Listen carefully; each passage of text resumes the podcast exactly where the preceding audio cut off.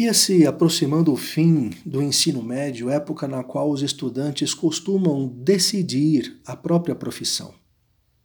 O sonho dos nove anos estava gravado em minha memória. Havia-se até renovado de maneira muito mais clara. E assim, se eu lhe quisesse dar crédito, devia optar por ser padre, ao que justamente eu me sentia inclinado. Porém, a pouca fé nos sonhos, o meu estilo de vida, certos hábitos do meu coração e a falta absoluta das virtudes necessárias para esse estado de vida tornavam duvidosa e bastante difícil a decisão nesse sentido. Ah, se eu tivesse um guia que se interessasse pela minha vocação! Seria para mim um grande tesouro. Faltava-me, porém, isso. Tinha um bom confessor, sim, que pensava em fazer de mim um bom cristão, mas ele nunca quis me perguntar sobre a minha vocação. Aconselhando-me comigo mesmo, depois de ler algum livro que tratava de projeto de vida, eu me decidi então a entrar na ordem franciscana.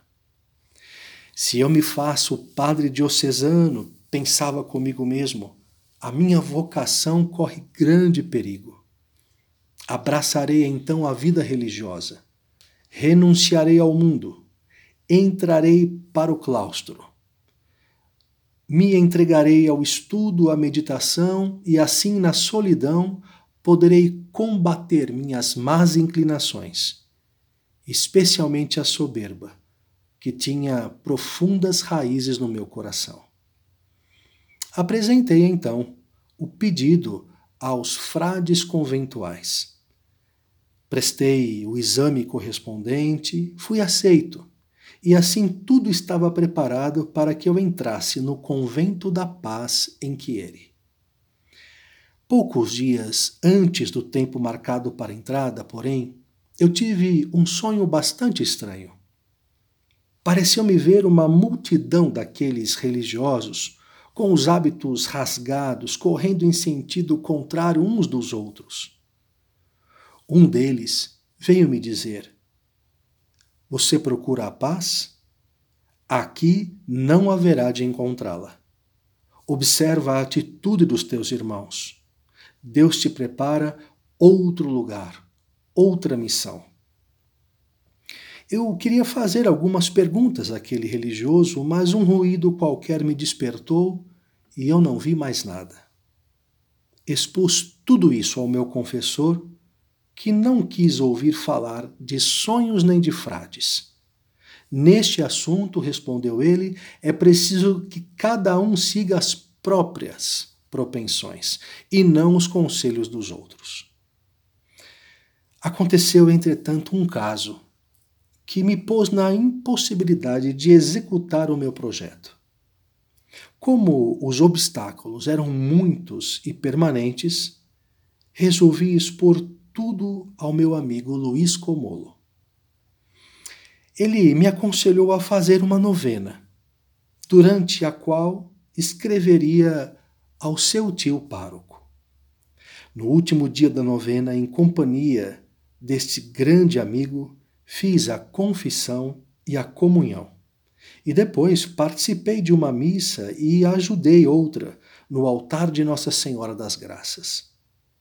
De volta para casa, encontramos uma carta do tio de meu amigo. Nesta carta, ele me aconselhava nesses termos. Considerando atentamente o exposto, aconselharia teu colega a desistir de entrar num convento.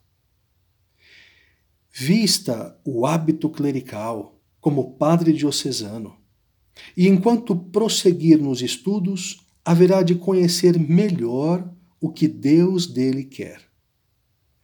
Não tenha medo de perder a vocação, porque com o recolhimento e as práticas de piedade, ele vai superar todos os obstáculos. Eu segui o sábio conselho daquele padre e me apliquei seriamente a quanto pudesse me ajudar na preparação para a entrada no seminário. Depois do exame, fiz a prova da tomada de hábito em Chieri, precisamente nos atuais quartos da casa de Carlos Bertinetti, que ao morrer nos deixou por herança e que haviam sido tomados em aluguel pelo padre Búrzio. Naquele ano, o exame não foi em Turim como de costume, por causa da cólera que ameaçava os nossos povoados. Quero notar aqui uma coisa que dá a conhecer claramente até que ponto se cultivava o espírito de piedade no colégio de Chieri. Durante os quatro anos em que frequentei aquelas escolas, não lembro de haver ouvido uma conversa ou uma única palavra contra os bons costumes ou contra a religião. Terminado o ensino médio, dos 25 alunos que compunham a minha sala, 21 quiseram ser padre. Três tornaram-se médicos e um comerciante. Indo a casa para as férias, deixei de me fazer um saltimbanco e dediquei-me às boas leituras que, digo para vergonha minha, havia até então descuidado. Continuei, porém, a me ocupar com os meninos, entretendo-os com contos, com agradáveis distrações, cantos sacros. Mas, observando que muitos já estavam crescidos, mas continuavam ignorantes nas verdades da fé, me apressei em lhes ensinar também as orações cotidianas e outras coisas importantes naquela idade. Era uma espécie de oratório, ao qual corriam uns cinquenta meninos que me amavam e me obedeciam como se eu lhes fosse um pai.